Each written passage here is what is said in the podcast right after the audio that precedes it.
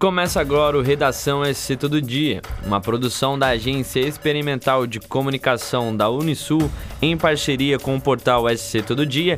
Eu sou o Vitor Wolff e essas são as principais notícias dessa terça-feira, dia 12 de abril.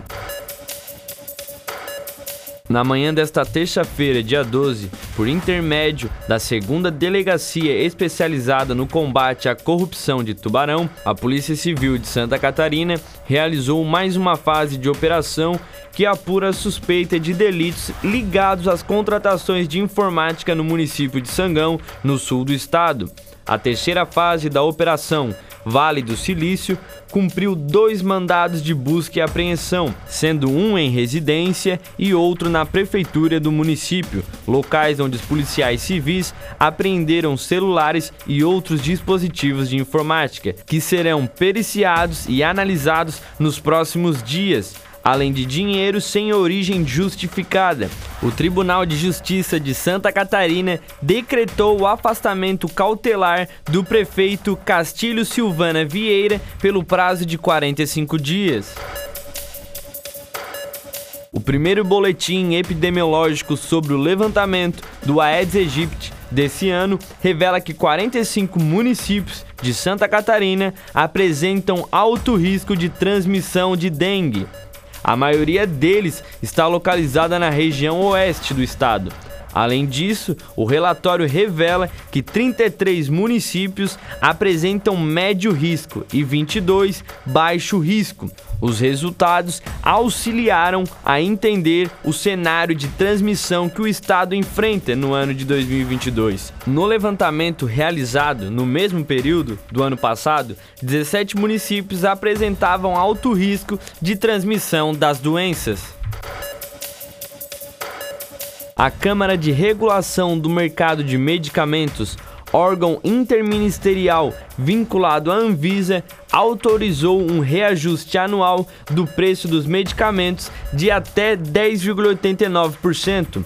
O aumento máximo para 2022 está acima da inflação de 2021. No ano passado, o índice de preços ao consumidor amplo foi de 10,6%. Segundo o Sindicato da Indústria de Produtos Farmacêuticos, no estado de São Paulo, 13 mil medicamentos disponíveis no mercado brasileiro podem ser afetados. No entanto, o reajuste não é automático nem imediato.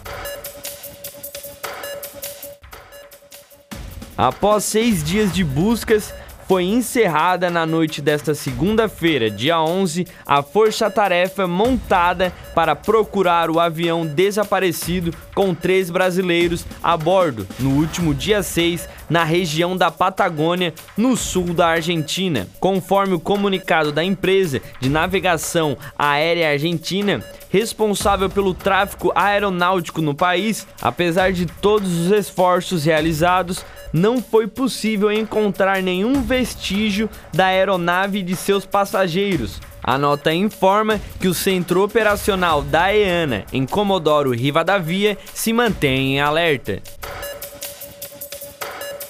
A Câmara de Vereadores de Tubarão apresentou, nesta segunda-feira, dia 11, um projeto de resolução para homenagear a Associação Empresarial de Tubarão, a ACIT, pelos seus 70 anos, completados em 2022. A ideia é promover uma sessão solene para a entidade. O evento será no dia 20 de abril, às 7h30, na sede da associação o Brasil registrou a aplicação de 212.014 novas doses de vacina contra a Covid-19 no último domingo, dia 10. Com isso, o número de pessoas que recebeu ao menos a primeira dose de imunizantes anti-Covid chegou a 176.206.552, que corresponde a 82% da população.